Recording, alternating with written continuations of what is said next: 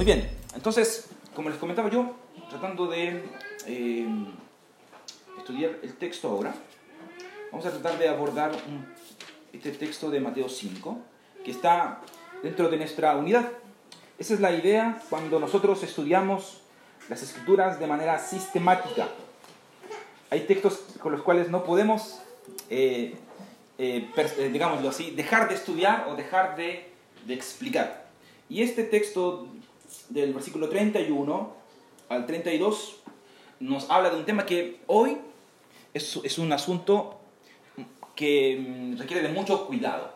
De hecho, quiero mostrarles yo eh, algunas razones de, de por qué en Chile hay tantos divorcios. Estuve yo investigando por ahí algunas encuestas y mm, la más reciente es una que está en el año 2017 en noviembre por ahí, en 2017, y que se encuestó aquí en Chile aproximadamente a mil, mil personas separadas en la ciudad de Antofagasta, Santiago, Talca y Concepción. Y que reveló, dice este estudio, que el 55,4% de las personas eh, que se han divorciado, ellos sienten de que hoy día experimentan un cambio positivo al, al iniciar algo nuevo y, y dejar la vida del matrimonio, llámese como soltero o estando em, eh, casado o iniciando un, un, nuevo compromiso. Y la encuesta habla acerca de algunas razones de por qué en Chile las personas se divorcian. Por ejemplo, hay por lo menos ocho razones. Estas ocho son infidelidad, incompatibilidad, celos y desconfianza, desamor, intimidad, mala convivencia y peleas frecuentes, problemas de comunicación y violencia. Estas son las razones comunes de por qué en Chile las personas se divorcian. Sin embargo, lo que nosotros necesitamos hoy día descubrir es si estas razones son eh, fiables para nosotros, son dignas de ser consideradas a la luz de la Biblia. Porque eh, obviamente nosotros tenemos que comprender que aunque el matrimonio en las escrituras no es un sacramento, como lo expresa el catolicismo romano, sí es algo muy importante para la eh, formación de familias cristianas y a la misma vez también la extensión del reino de Dios. El matrimonio es más que simplemente sentimientos, emociones y pasar tu vida junto con alguien. El matrimonio tiene el propósito, según Efesios 5, de simbolizar algo. Y este símbolo, según Efesios 5, es la relación de Cristo y la iglesia. Y lamentablemente hoy el matrimonio ha sido una relación trastocada, eh, minimizada, despreciada, y que a la luz de la palabra de Dios nosotros aquellos que eh, están casados, yo voy a cumplir ocho años ahora en febrero, eh, según el consejo de la Biblia, yo debo cuidar y, proveer de la mejor relación para que mi matrimonio permanezca y de esa forma cumpla el propósito para el cual fue creado, que en este caso es dramatizar o materializar el Evangelio. Así que eh, quiero yo mostrarles Em, algunas, digamos así, razones ilegales, si es que podría usar ese término, en la Biblia, em, para el divorcio. Es decir, razones que son comunes, más allá de las que ya comenté, pero que em, honestamente no, nosotros no deberíamos necesariamente a través de las razones que voy a dar ahora, dejarnos persuadir para que eh, en una relación matrimonial esto se efectúe, es decir, el divorcio. Y una de estas razones son, por ejemplo, em, que es una razón muy común, de que mi cónyuge no es cristiano. Y cuando yo me casé, tampoco lo era. Entonces, hay personas que piensan de que debido a que se casaron en un periodo de falta de conocimiento y debido a que no tenían eh, la comprensión de lo que involucra ser cristianos, hoy día no solamente se tratan de apartar de sus amigos no cristianos, sino que también buscan apartarse hasta de su cónyuge no cristiano. porque piensan de que es un error haberse casado de esa forma. Sin embargo, las escrituras nos dicen a nosotros de que en, la forma en que tú y yo nos encontremos al momento de conocer a Cristo, nosotros deberíamos procurar permanecer. Es decir, si yo he conocido a Jesús estando casado con un inconverso, comillas, la Biblia no me llama a mí a apartarme, aun cuando la vida sea difícil. La Biblia me llama a mí a permanecer y ser fiel al pacto. Porque independiente de que mi cónyuge no sea creyente, la Biblia hace mención de que a través de esta relación él puede llegar a la conversión. Entonces, esta no es una razón legítima para poder tomar esta puerta que se llama divorcio. Una segunda razón es que no nos casamos en la iglesia.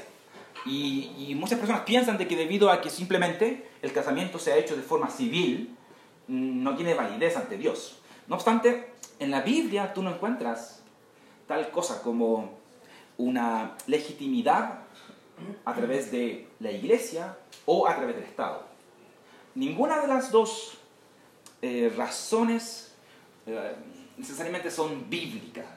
Eh, obviamente que nosotros vivimos en Chile y en Chile se han estipulado leyes para que el matrimonio pueda tener cierta clase de derechos y pueda tener también beneficios. No obstante, bíblicamente, ante los ojos de Dios, un casamiento no es necesariamente bendecido porque este está eh, iniciado o se ha desarrollado bajo el alero de una iglesia o necesariamente a través de un estado civil que te lo otorga eh, una nación. Porque hay muchos estados que promueven matrimonios que bíblicamente no son correctos, son pecaminosos, y que en ese sentido la legitimidad de un matrimonio no está en estos entes, sino, como dice Mateo 19, solamente en Dios. Obviamente que ahí hay que profundizar algunas cosas, ¿ya? Pero no tengo el tiempo ahora para eso. Pero es importante notar eso. No está allí nuestra legitimidad bíblicamente. Segunda cosa, necesito salir de este matrimonio por el bien de mis hijos. Hay personas que consideran de que su esposo o su esposa son una mala influencia y que por el bien de eh, la familia es preferible mejor tomar este camino que se llama divorcio. Sin embargo, nuevamente, nosotros tenemos que entender de que no existe un mejor lugar para nuestros hijos que el matrimonio. 1 Corintios 7 hace mención de que nuestros hijos y aún hasta nuestro esposo inconverso eh, encuentra santificación o separación o bendición en esta relación pactual. Por tanto, pensar de que eh, alejándonos de las malas influencias, de un de un esposo o una esposa no cristiana, nuestra familia y nuestra vida va a estar mejor, bíblicamente eso no se sostiene. Cuarto argumento, mi cónyuge es una gran decepción. Y esto es algo que en muchas ocasiones sucede. ¿ah? Las personas se casan, pololean uno o dos años, happy happy, flores, corazón late. Eh, sin embargo, cuando tú llegas a, a vivir con él, eh, y, te das cuenta de que, eh, no sé, él desprende ciertos olores, que él mm, es un poco desordenado y que esto no estaba en el contrato chico, en la letra chica, perdón, eh, tú te das cuenta que es una decepción.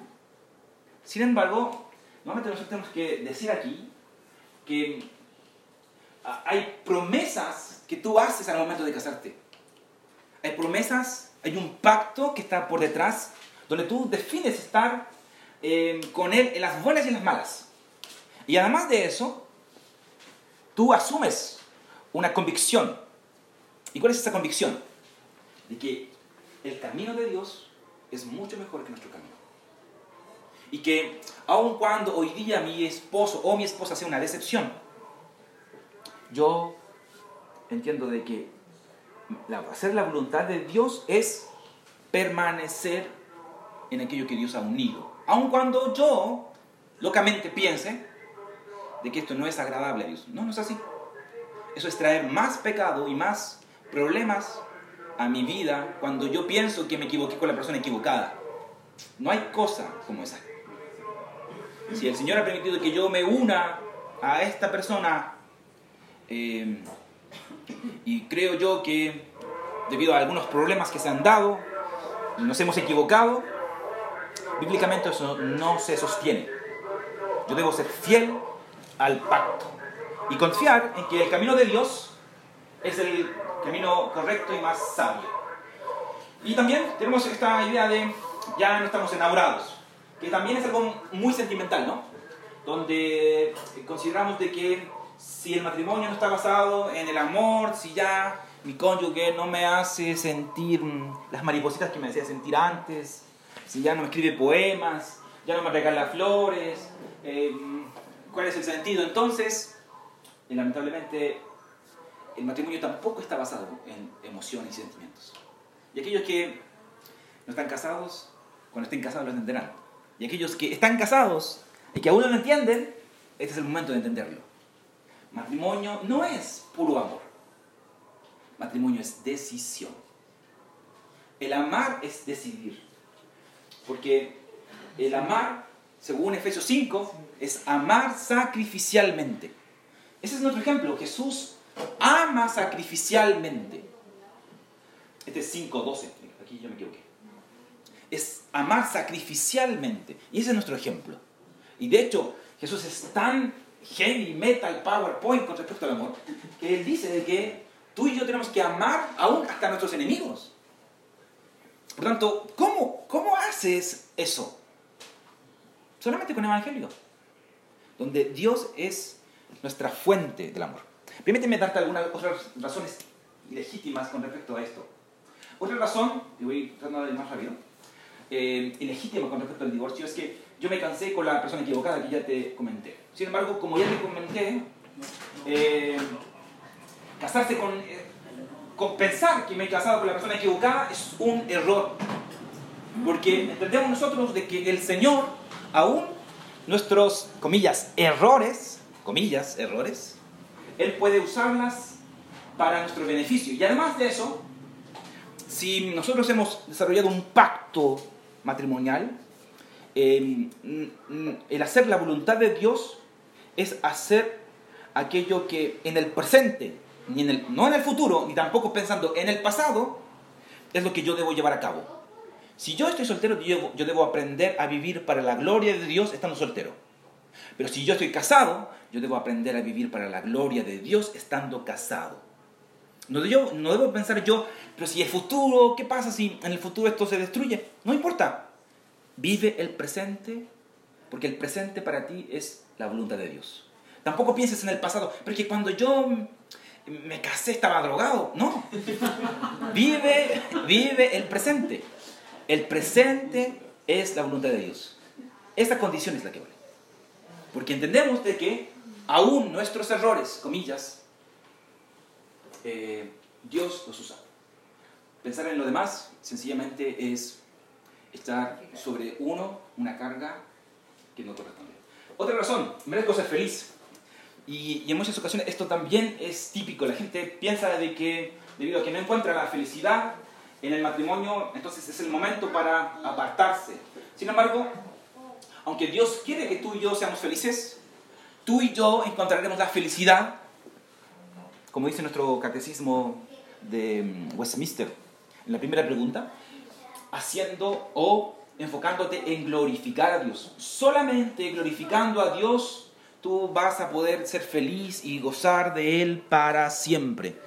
Y también está este, es que todos mis amigos dicen que yo debo dejar a mi cónyuge, porque ellos ven el maltrato o observan de que no, no nos conjugamos, que somos tan diferentes, etc. Sin embargo, nuevamente aquí tenemos que nosotros subyugar la voz de nuestros amigos a la palabra de Dios. Porque nuestro corazón, lo que la gente ve, eh, en muchas ocasiones está muy equivocado. Además, en un conflicto siempre el conflicto es de dos personas. ¿Y para qué vamos a andar, con leceras? En un conflicto cada uno siempre se hace la víctima. Y, y es ahí muy difícil poder definir y comprender realmente cómo es que el, conflicto se genera. Por eso, ante el camino o frente a esta puerta llamada divorcio, nosotros tenemos que tratar de trabajar hasta, hasta el final el camino de la reconciliación. Y último, algunos piensan de que, ok, divorciémonos. Al fin y al cabo Dios nos va a perdonar. Si pedimos perdón después, nos arrepentimos. Sin embargo, esa no es una actitud cristiana. A nosotros no se nos, no se nos ha llamado a abusar de la gracia. Es verdad, la gracia de Dios es muy grande. Y podemos nosotros concebir la idea de que, ok, nos hemos equivocado y asumir cualquier otra de las razones. Y, podemos comenzar a pensar espiritualmente, comillas, y decir, ya, hemos cometido un error. Cometamos un segundo error, divorciémonos. Y después pedimos perdón. Dios nos perdona. ¿Sí? Dios perdona. No obstante, esa no es una actitud cristiana. La actitud cristiana es valorar la gracia, es confiar en el Señor y es comprender de que Él puede, así como siempre lo ha hecho a través de la historia, Él puede del mal, de los problemas, del pecado, traer una mayor bendición. Ahí hay un problema sencillamente de falta de confianza en Dios. Entonces, así como este, hay varias otras razones que podemos nosotros aquí enumerar. Sin embargo, es muy importante entender de que estas razones no son legítimas y, y que Dios, Dios no está de acuerdo con el divorcio. Hay un texto en Malaquías que me gustaría que ustedes pudieran eh, mirar, Malaquías capítulo 2, donde él da por lo menos tres, tres razones de por qué Dios odia el divorcio. Y voy a mantener también una que, que lo comentamos. Nosotros tenemos que entender que a la luz de la Biblia, Dios no está de acuerdo con el rompimiento de su pacto. Yo tengo que ser enfático en esto nuevamente para aquellos que están casados y para aquellos que tal vez piensan en casarse. Casarse eh, iniciar un pacto, como la Biblia así lo comenta, es algo muy serio, muy serio. Porque el matrimonio, la familia, reitero, tiene implicancias más allá de eh, implicancias sociales, tiene implicancias espirituales. Em, un matrimonio es una forma de predicar el Evangelio relacionalmente, mostrando la fidelidad de Cristo, mostrando la sumisión de la iglesia y de esa forma declarando que Evangelio, el Evangelio es algo que tú puedes disfrutar, es algo que tú puedes experimentar a pesar de nuestras fallas, nuestros errores. En el Evangelio tú puedes encontrar perdón y a pesar de las dificultades puedes perseverar. Pero cuando eh, personas se divorcian por razones incorrectas y a veces tan simplistas y también a la misma vez em, creyentes sobre todo, em, toman ese camino, nosotros estamos mostrando a un Jesús que no es fiel, que no es capaz de perdonarlo todo y que no es capaz de em, lidiar con los problemas. Porque yo en este caso, que estoy casado, tengo ese propósito al momento de relacionarme con mi esposa Yasna. Mostrarle a mi sociedad interna cercana de que evangelio es posible. Porque yo y ella hemos sido comisionados para materializar esta verdad. Esta verdad que a veces es tan abstracta que pareciera que es una teoría bonita, pero que ¿dónde está? ¿Dónde se aterriza? Según Efesios 5, matrimonio. Entonces, hay que entender de que Dios no está de acuerdo con el divorcio. Y eso es algo que tenemos que asumir. Yo voy a mostrarte ahí algunas razones de por qué y, cosas que tenemos que pensar, pero dame, déjame darte algunas razones de por qué no está de acuerdo con el divorcio. En primer lugar, porque el divorcio quebranta un pacto hecho delante de Dios. Malaquías tiene un contexto. Malaquías capítulo 2, versículo 14 muestra un poco acerca de eso. Malaquías tiene un contexto. Dios está hablando con el pueblo em, y él está mostrándole su disgusto de por qué el pueblo está separando de sus esposas. según la historia de Malaquías, nosotros comprendemos de que hay muchos judíos que están separándose, divorciándose de sus esposas porque quieren casarse con mujeres jóvenes eh, y paganas, no judías. Y Dios dice, yo odio el divorcio. Y una de las razones es porque cuando esta relación matrimonial se lleva a cabo, Dios es nuestro testigo. Y no solamente nuestro testigo, sino que Él es también quien une esto. Y ha establecido de que esta unión solamente tiene una razón o una posible división, digámoslo así, fuera del pecado, que es la muerte. Matrimonio es para toda la vida, donde Él es testigo de esta unidad. Sin embargo, cuando nosotros nos separamos, nosotros despreciamos lo que Él ha unido. Entonces, primero que todo, ustedes tienen que entender de que Dios odia el divorcio a la luz de Malaquías porque nosotros quebrantamos el pacto, el pacto que Él ha establecido y donde Él es testigo. Segunda razón, eh, Dios odia el divorcio porque el divorcio le hace daño al inocente. Y en este sentido yo quiero mostrarles que, obviamente, que en un divorcio eh, siempre, o, casi siempre, digámoslo así, hay daños colaterales. Y más todavía cuando hay eh, uno de los dos cónyuges tiene el deseo de poder ser fiel al pacto. Y cuando mm, esto sucede, sin embargo, su cónyuge o su esposa o su esposo em, se aparta, obviamente que eso genera un conflicto y un problema para aquel que sí ha querido cumplir esta relación matrimonial o este pacto. Yo recuerdo un tiempo en Los Ángeles, un matrimonio que se acercó a mí. Más bien, el, em, el chico era joven. Em, vino a mí, me comentaba a mí que eh, él, él quería permanecer fiel a su esposa. Sin embargo, su esposa continuamente em, lo despreciaba.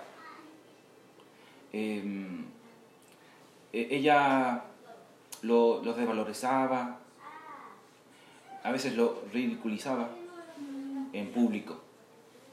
Y a pesar de todo eso, él, quería eh, permanecer y trabajar por su matrimonio.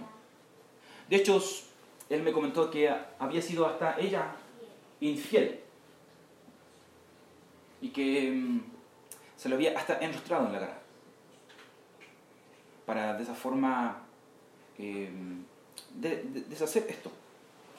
Sin embargo, él, quizás teniendo las posibilidades bíblicas para, para poder separarse, él aún así quería permanecer junto a ella. Porque para él, según lo que él me comentaba, ustedes pueden considerar tal vez ridículo, tonto, como ustedes quieran, pero para él el pacto era más importante. Y él creía de que si él permanecía fiel, si él oraba, si él tenía paciencia, como Dios tenía paciencia con el pueblo de Israel, a pesar de sus infidelidades, Dios podía hacer una obra allí. Yo no supe más de ese matrimonio luego, pero yo a través de él quiero mostrarles de que hay personas que quieren ser fieles y que lamentablemente son dañados a pesar o a través de, este camino del divorcio. Sin embargo, allí Dios es el juez, porque Dios protege a aquellos que son, comillas, inocentes.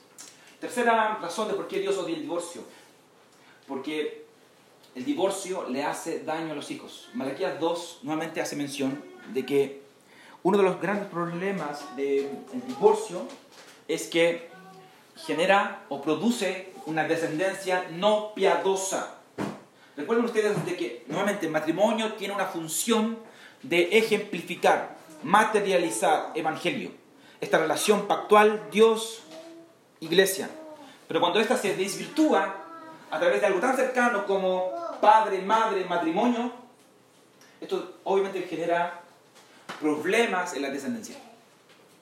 Y de hecho hay estadísticas de matrimonios o de familias divorciadas, disfuncionales, que han generado hijos que mm, siguen los mismos ejemplos, porque ha sido tan fuerte para ellos el ver que mm, su padre o su madre se trataron tan mal que o optan por la soltería, o optan por la homosexualidad, o optan por un matrimonio que con mucha facilidad se disuelve.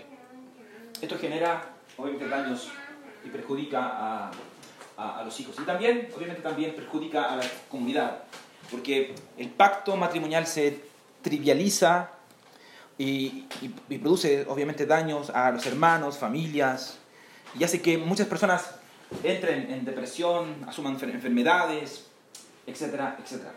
Es decir, algo tan espiritual hoy día nosotros lo consideramos sencillamente como un trámite social. Para la Biblia no es así. Para la Biblia esto tiene connotaciones espirituales y que afecta, obviamente, a la relación primaria, que es este matrimonio, pero también genera problemas sociales, familiares, etc. Entonces, y yo con esto voy terminando. ¿Por qué nosotros, o, en qué cosas nosotros deberíamos pensar o enfatizar antes de poder considerar el, divorcio? Yo quiero ahí invitarles a Mateo. vayan ustedes un poquito a Mateo capítulo 19. Mateo capítulo 19 es una, una ampliación, una extensión de lo que nosotros Mateo, encontramos en Mateo 5. Mateo 5, 31 y 32 son como un resumen de lo que ustedes encuentran aquí en Mateo 19, versículos 3 al 9. En Mateo 19, em, Jesús eh, lidia con este asunto de manera más amplia.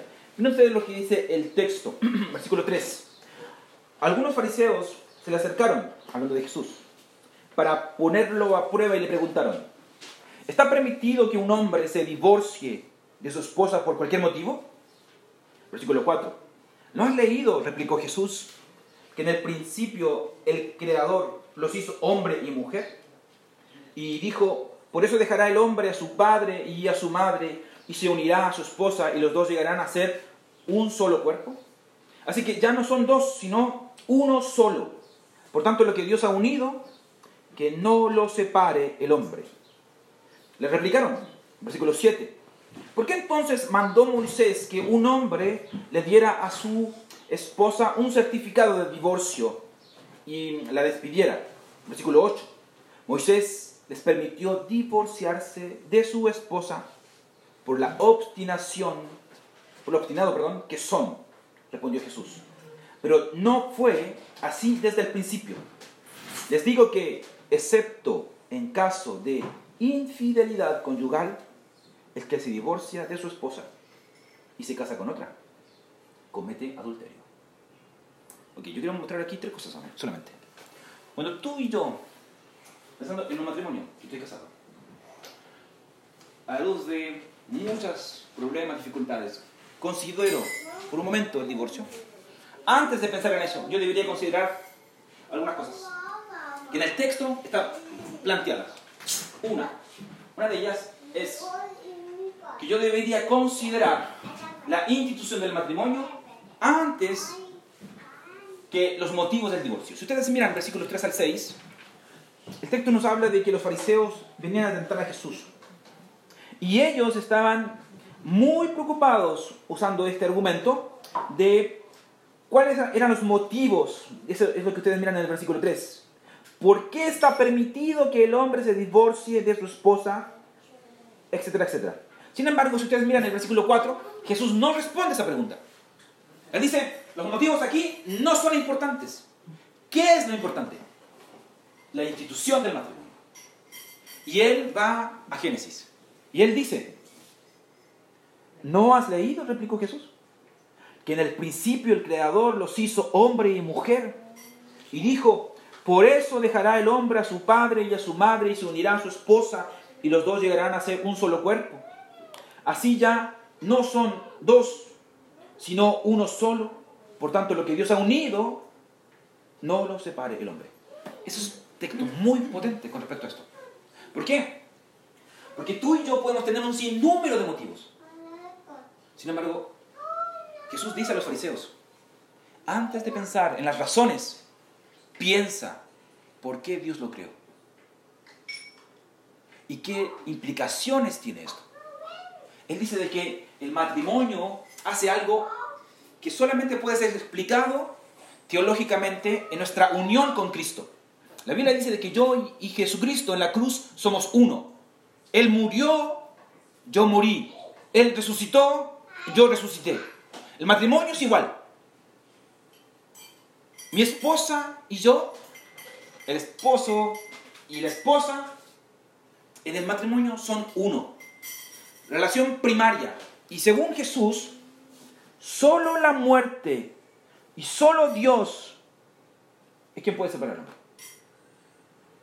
Eso significa de que, por más que rebusquemos en motivos, Él dice, piensa primero que todo, ¿para qué fue creado esto? La segunda cosa que tú ves en el texto, que nosotros debemos considerar, es la naturaleza del divorcio. Ustedes, al escuchar la respuesta de Jesús, hay una réplica de los fariseos, versículo 7. Y ellos dicen, entonces, ¿por qué? ¿Por qué entonces mandó Moisés que un hombre le diera a su esposa un certificado de divorcio y la despidiera? Aquí ellos están hablando a Deuteronomio 24, versículo 1. Si tú analizas Deuteronomio, Moisés jamás manda a divorciarse. Deuteronomio, y según Jesús, aquí no hay mandato de divorcio. Lo que hay es una concesión. Es decir, ¿por qué se permite el divorcio?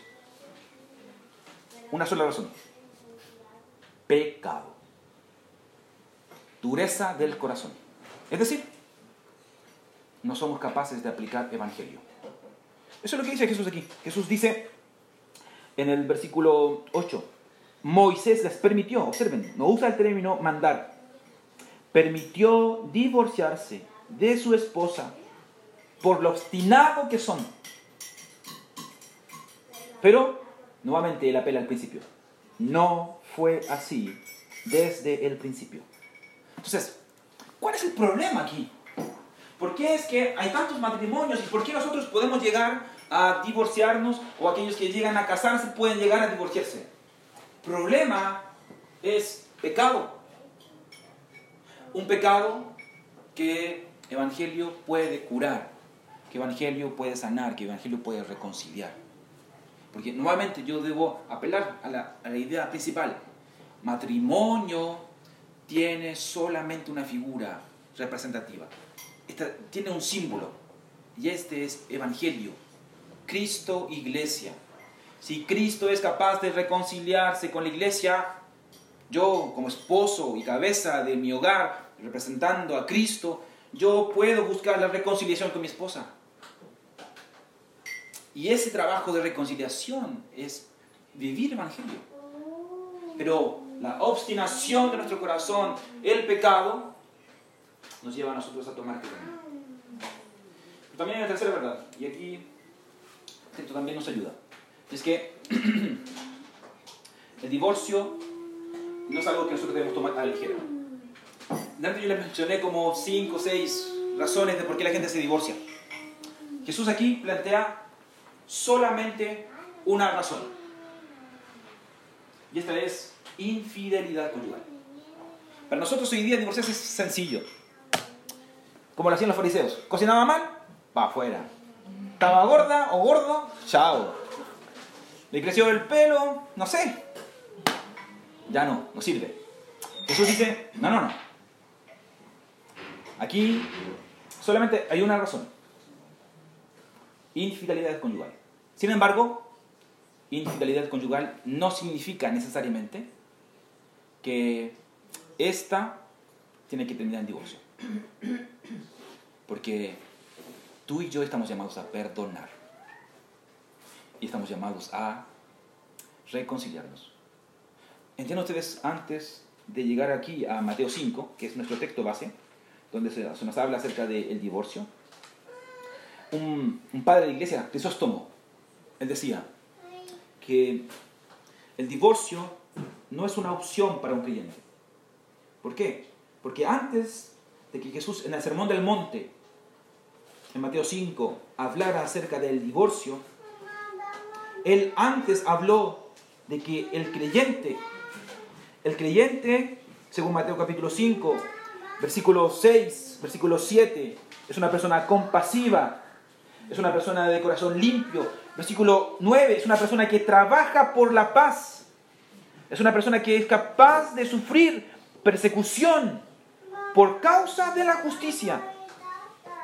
Y que hace de nosotros alguien que con la fuerza, el poder del Evangelio, aún a pesar de esto, y otras razones que se pueden dar eh, implícitamente en esta, en esta idea,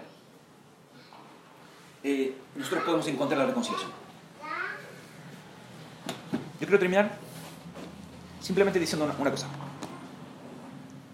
Hoy muchos matrimonios y familias están siendo destruidas eh, en nuestra sociedad, lo cual es una pena, una tristeza. Y tal vez eh, es fácil mirar esto desde esta vereda, eh, pensando y diciendo, es que ellos tuvieron oportunidades para reconciliarse, o podrían haber sido orientados y aconsejados, pero independiente de eso, hoy muchos, según Jesús, han pasado por este camino a causa de nuestros pecados, a causa del pecado la obstinación, la dureza del corazón. Y cada uno de nosotros está propenso a hacer eso. Todos estamos propensos a endurecernos, a no perdonar, a no buscar la reconciliación. Y aquí, hay un llamado para mí, para los hombres. Jesús es reconciliador. Independiente si es aquel que ofende o es ofendido. Yo, Juan Villanueva, tengo el deber, por ser representante de Cristo, de siempre buscar la reconciliación. No importa si yo he sido ofendido por mi cónyuge, he sido llamado a buscar la paz. Y solamente así, según las escrituras, este pacto matrimonial perdura. Obviamente cada uno de nosotros está llamado a hacer eso a buscar la paz, para que el matrimonio que representa este Evangelio pueda seguir predicando, tal vez no con las palabras, pero sí con el ejemplo. Y nosotros eh, hemos sido llamados para eso. Entonces, lo que nosotros debemos entender acerca del divorcio es que el divorcio es una puerta, sí, es verdad, y hay solamente una razón, infidelidad conyugal. Sin embargo, eso no es una obligación. Nosotros somos llamados a reconciliarnos y a perdonar. Esto tiene muchas implicaciones. De hecho, ahí ando trayendo como unos tres o cuatro libros acerca de esto. Y que eh, hasta ahora esto ha generado muchas discusiones. Pero si nos centramos en el Evangelio, nuestro camino es camino de reconciliación. Vamos a orar.